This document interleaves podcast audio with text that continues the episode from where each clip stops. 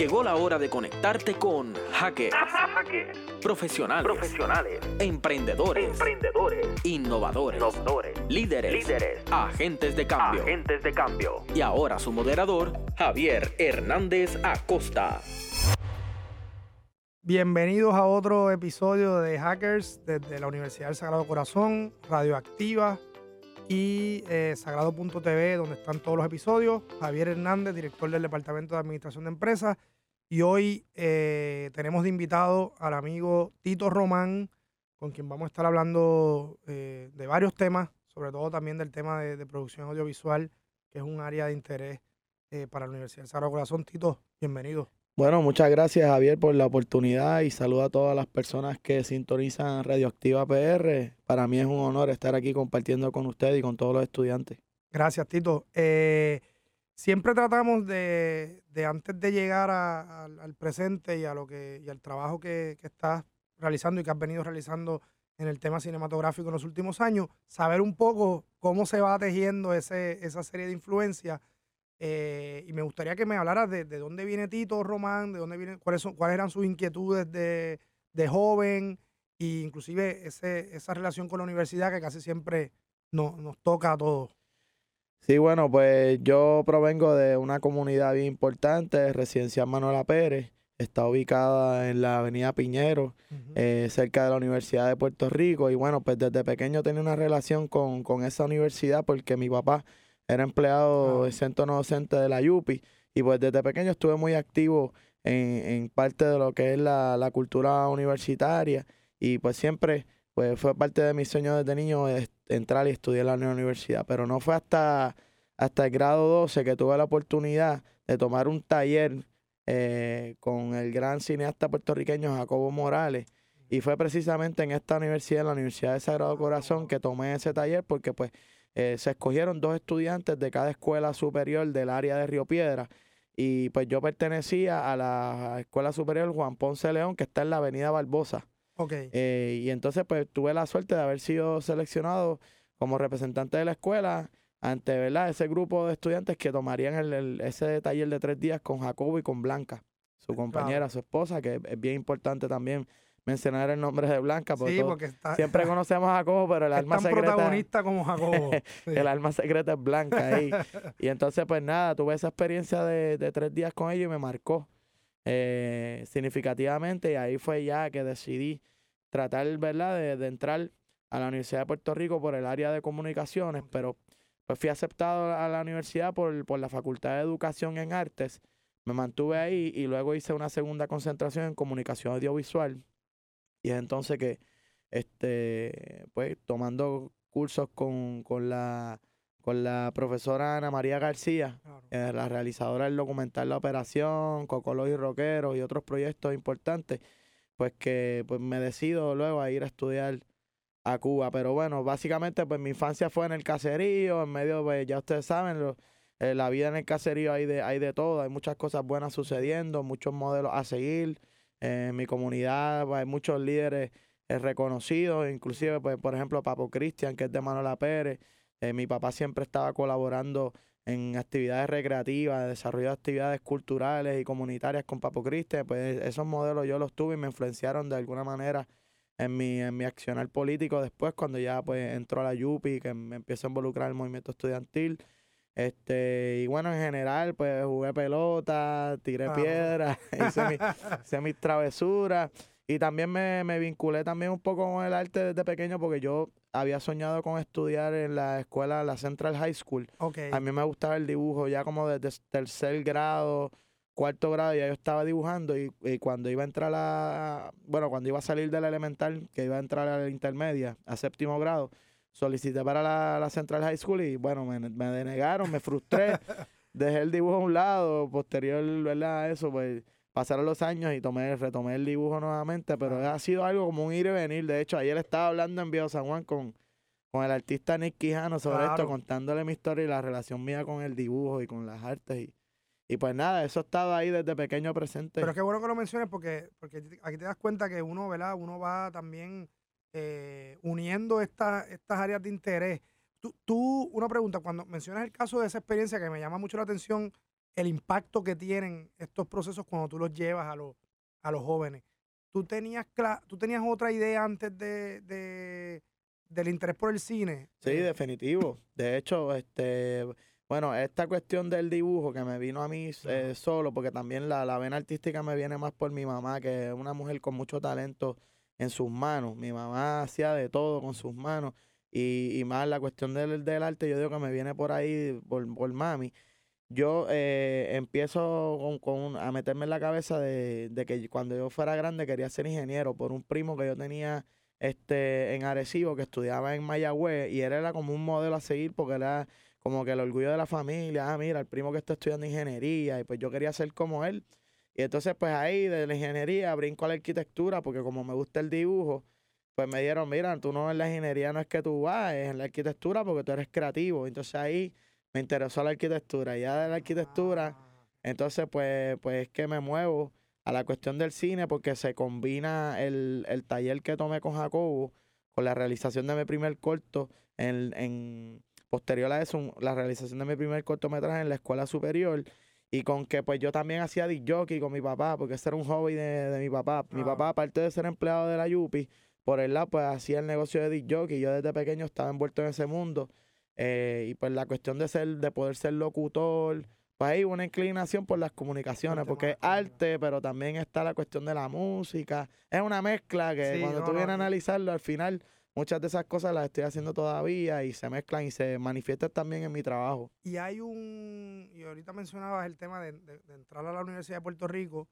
y como muchos de nosotros, uno se involucra con un montón de, de luchas sociales, políticas eh, y, de, y de búsqueda, ¿no? De transformación de- del entorno del entorno económico, social y político en el que vivimos. ¿Cuán, importante ha sido ese?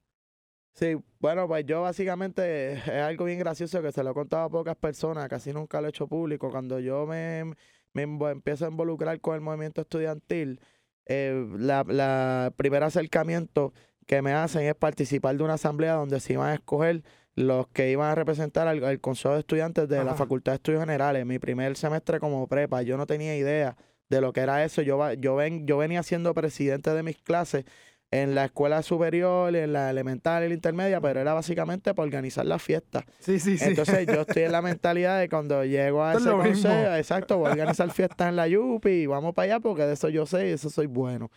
Y cuando voy a la primera reunión, está un compañero muy conocido, es Jorge Farinachi Fernó, claro. está hablando de autonomía universitaria, de un montón de conceptos que yo no conocía, yo me asusté. Y dije, espérate, Esto no que era esto lo no que- era lo que yo estaba aquí. Empezó a hablar de edificios enfermos y todo esto, y que era lo que estaba sucediendo en ese momento en la Yupi. Y empezó a hablar de la lucha de Vieques también, y yo pues como que le puse un poco de distancia y decidí no meterme en los consejos de estudiantes. Ok.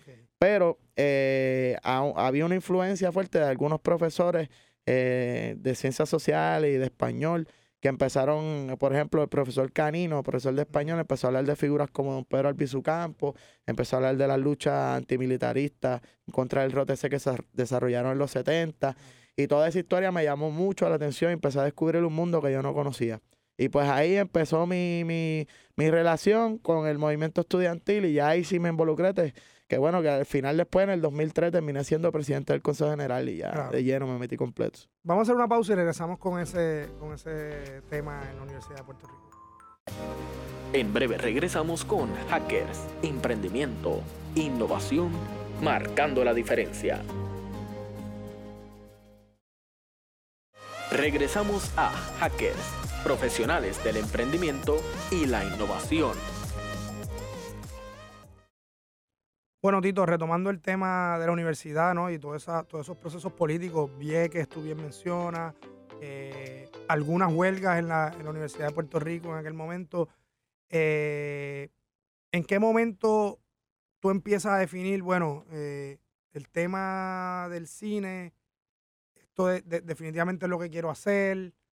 Sí, bueno, ¿Cómo ah, se da ese proceso? definitivamente tomar clase con Ana María García eh, fue lo que me, me hizo tomar la decisión, específicamente cuando me senté a editar mi primer documental, que para los que lo quieran ver está en YouTube, Jíbaro Hop, que es sobre el hip hop underground en Puerto Rico, ahí participa Luis Díaz y el Flow, par de gente que estaba bien pegado en esa época cuando yo estaba en la Yupi, y decidí hacer ese documental y yo mismo lo edito, y cuando estoy en ese proceso de edición, que me doy cuenta del poder que tiene, el poder narrativo, de cómo yo puedo decir lo que yo quiero a través de otras personas también, Wow. pues ahí fue que yo dije, esto es lo que yo quiero hacer, olvídate hasta que me muera.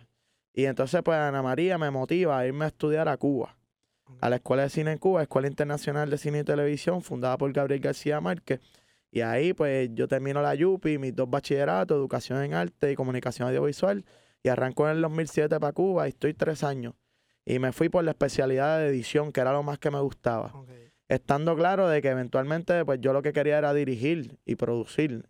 Más que más dirigir que producir, porque producir me sale desde chamaquito que estoy haciendo cosas Haciendo y produciendo cosas sin darme cuenta que eso es producción, sin tener la, la, la, la conciencia de que, este- de que era un productor, pero más bien lo que yo quería era dirigir de mis propias ideas que nacen en mi cabeza, llevarlas a un papel y de un papel llevarlas entonces a la pantalla. Y eso es lo que me, lo que me guía ahora mismo. ¿Cómo, háblanos un poco de esa experiencia eh, de estudiar en Cuba, de vivir en Cuba y cómo eso de alguna manera nutre tu, tu experiencia? Y bueno, básicamente estudiar la escuela de Cuba es algo que, que te marca por toda la vida. Mira, ahora mismo yo pertenezco a un chat de los de mi año en WhatsApp y nos estamos comunicando todos los días, ya sean asuntos personales, asuntos políticos, asuntos artísticos, estamos en comunicación Y constante. esto Lo que- gente de, de, de- de todas toda partes del mundo, de sí, Latinoamérica, Europa.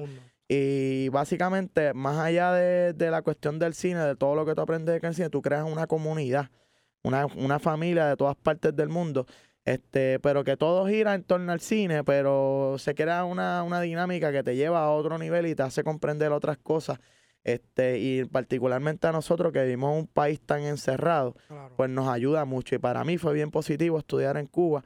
Este, y me, me permitió establecer unas redes profesionales que todavía hoy yo eh, le- las estoy utilizando y pues le estoy sacando pro- provecho en todos mis trabajos, en el Antillano y en el La Yoxinapa en mí. Hay gente de la Escuela de Cine que colaboró conmigo en otras partes del mundo.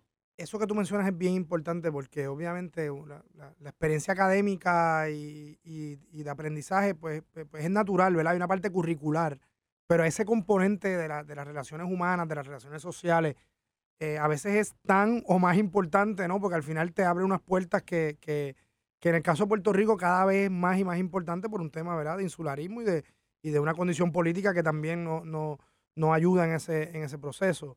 Em, ¿Qué, qué- y, y vamos a ver si, si tocamos el tema del antillano, ¿no? Eh, pero quiero saber cómo se da esa transición de tú terminar de estudiar en Cuba y cuando dices, ¿cómo tú como cineasta, y, y voy a, a- a reformular la pregunta, ¿cómo tú como cineasta dices, ok, ¿por dónde empiezo? Cuando, me imagino que son tantas ideas, tantas posibilidades. Sí. Bueno, básicamente la idea del antillano, pues ya yo la traía desde Cuba porque como inquieto que soy, ya yo me estaba preparando, yo no quería perder tiempo tan pronto. Yo, yo pisara a Puerto Rico, ya yo quería empezar a desarrollar mis proyectos. Y ahí entonces surge la, la idea de crear Caserío Films, que Caserío Films es como que una organización comunitaria que tiene dos frentes, el frente de dar talleres y de formar otros cineastas que vengan de abajo para que tengan una visión diferente del cine, porque no- tú no vas a hacer el mismo cine si tú eres, si tú vienes de una clase privilegiada, a si tú vienes de abajo. El cine que tú vas a hacer mirada. es completamente diferente, con otra mirada. Y yo quiero que en el futuro hayan otros cineastas que vengan de abajo como vengo yo. Y por el otro lado, el frente de la realización. Entonces, pues, en la cuestión de crear Caserío Films, pues ya venía la cuestión de crear el primer proyecto de Caserío Films, que era el Antillano. Y eso, pues, pues surge como una inquietud que yo tenía también de, de dar a conocer la, figu- una figu- la figura más importante de la historia de Puerto Rico, que es el padre de la patria, eh, completamente desconocida en una colonia donde sabemos que esa figura se oculta. Este, y yo sabía que aquí no se conoce la figura del antillano todavía, de, de Betance. Aquí todavía tú sales a la calle y de cada 10 personas probablemente eh, solamente dos te digan quién es Ramón Emeterio Betance. La mayoría de la gente no sabe. Entonces hay una agenda ahí eh, particular de, eh, de tratar de dar a conocer una, una figura sumamente importante que tiene pertinencia en el Puerto Rico del siglo. XXI. No es solamente erigir una estatua para que la gente pase y la vea, sino es erigir una figura para que la gente se cuestione el presente que estamos viviendo, que cada día pues nos escupe más en la cara la situación colonial en que vivimos, que es humillante, este, y que yo apuesto a que las nuevas generaciones van a, van a apostar a un futuro diferente para Puerto Rico. Y, déjame recoger algo de lo que acabas de mencionar, porque, porque es evidente que tú encontraste eh, esa intersección entre esas inquietudes que, que, fuiste desarrollando en la Universidad de Puerto Rico y tu área profesional. O sea, de- definitivamente en lo que acabas de decir, está claro que tú encontraste el punto, la intersección entre esos dos puntos del cambio político y social con el tema del, del- del cine. Y, y me, y me lleva a preguntarte también cuál es el rol del cineasta y del documentalista en, el- en la sociedad, ¿verdad? No sé si tienes algún comentario sobre eso. Bueno, yo creo en la libertad y cada cual es libre de escoger el camino que quiere, pero particularmente yo pues he, asumido yo un rol de que el arte que yo haga o la, la comunicación, los trabajos que yo haga pues tienen que ser en servicio de mi país, el bienestar de mi país, el progreso de mi país y de la humanidad también. Yo creo en la justicia, yo soy internacionalista y creo en la justicia en Puerto Rico, la creo en República Dominicana, en Cuba, en Estados Unidos, en Alemania, en México, en todos los países del mundo creo en esa misma este, justicia porque somos trabajadores todos y, y, bueno, siempre estamos oprimidos por un mismo sistema, ya sea en. Estados Unidos, sea en Puerto Rico, sea en México. Y pues tengo esa conciencia que me despertó en la Universidad de Puerto Rico y mis trabajos yo quiero que transmitan esa, esas ideas este, y que traten de resolver unos problemas para poder ser más felices, para poder vivir más Claro. tranquilos. y yo creo que los artistas tienen esa sensibilidad, usualmente casi todos, la mayoría de los artistas que yo he conocido siempre tienen esa sensibilidad. Y pues yo me he aliado a ese camino, ¿verdad? De tratar de proponer soluciones este, y de aportar desde el arte. Estupendo. Vamos a hacer una pausa y regresamos en breve. En breve regresamos con Hackers, Emprendimiento, Innovación, Marcando la Diferencia.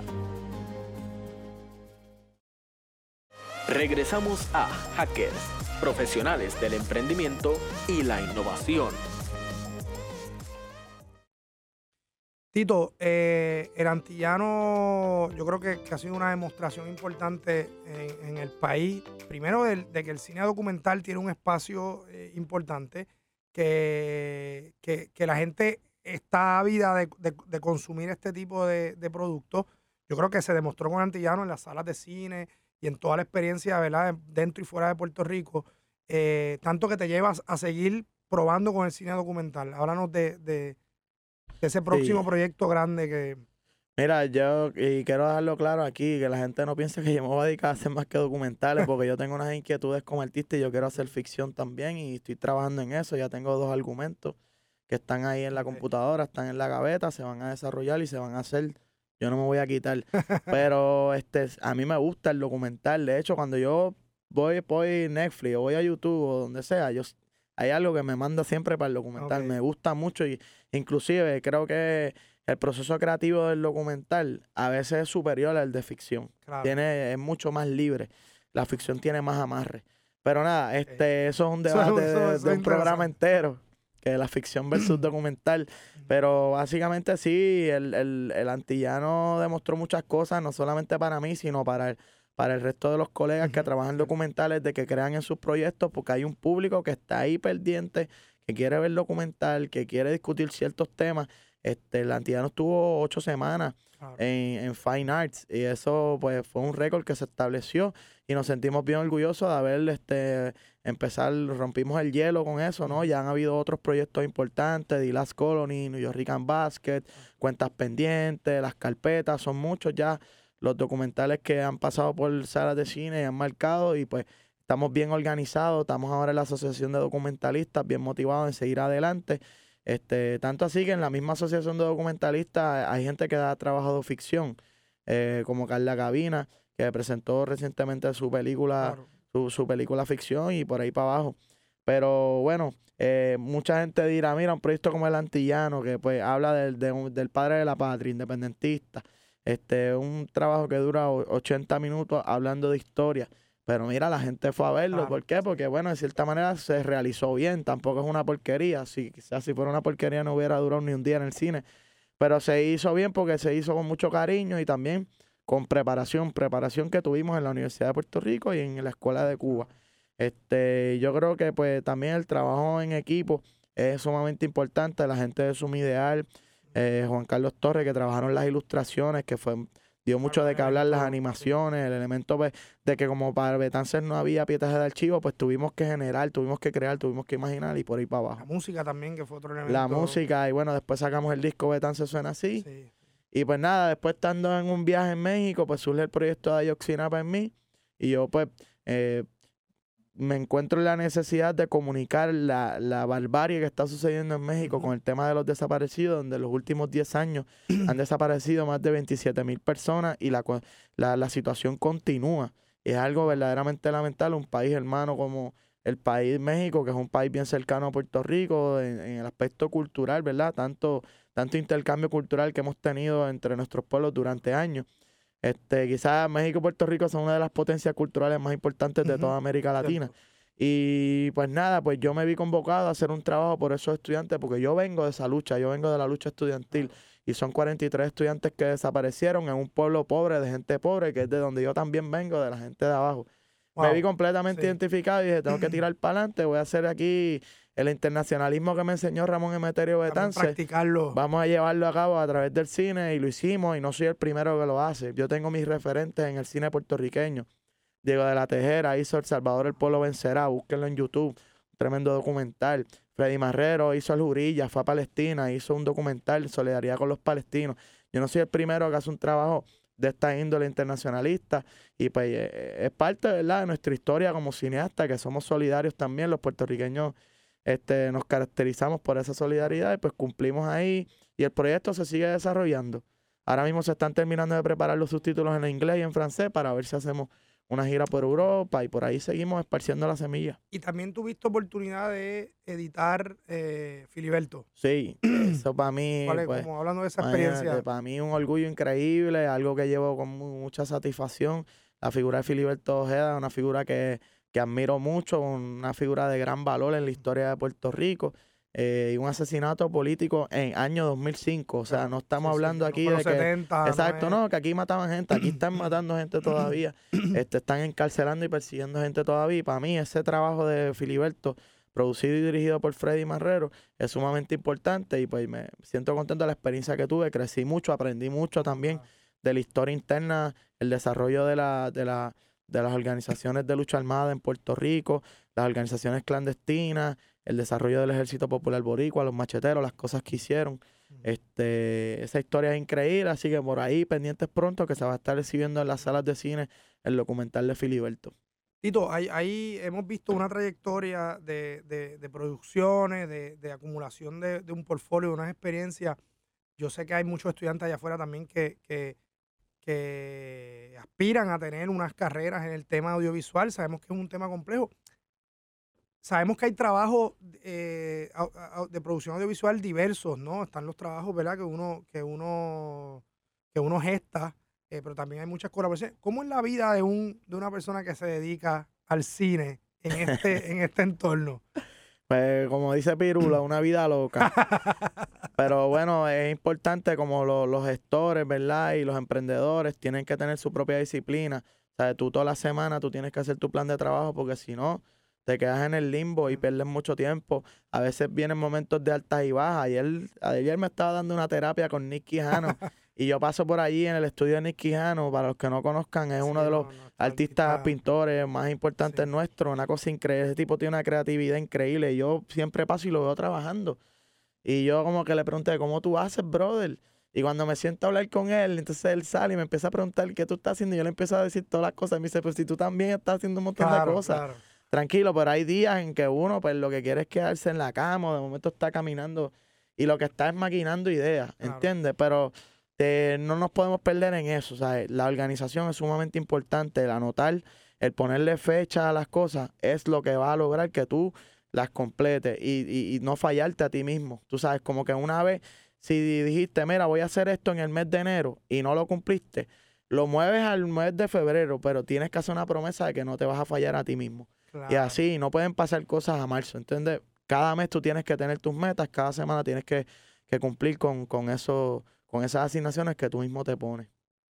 Consi- organización y consistencia. Sí, no, y disciplina, Disciplina. porque pues a la no. larga esa es la que vence. la Pasa mucho con el trabajo creativo, ¿verdad? Que Hay, si yo- hay un montón de gente sumamente talentosa que yo conozco que no han hecho nada. Ah, Entonces es porque no tienen la disciplina y se, y se pierden en otras, haciendo otras tareas. La vida los va llevando a otros caminos, este, no necesariamente el que ellos les gustaría estar y, y en, en el cual ellos pudieran desarrollar eh, y desempeñarse, ¿verdad? De, de una forma que, que logra aportar al país grandemente. Bueno, Tito, un millón de gracias. eh, y creo que hay unos consejos aquí muy valiosos para la gente que, que interesa desarrollarse en este campo audiovisual. Gracias por tu tiempo. Gracias a ustedes y bueno, esperamos volver por ahí para hablar con más calma. Pronto. Gracias por habernos acompañado en Hackers. La próxima semana los esperamos en un espacio en donde seguiremos en contacto con los profesionales que dejan su huella a través del emprendimiento y la innovación.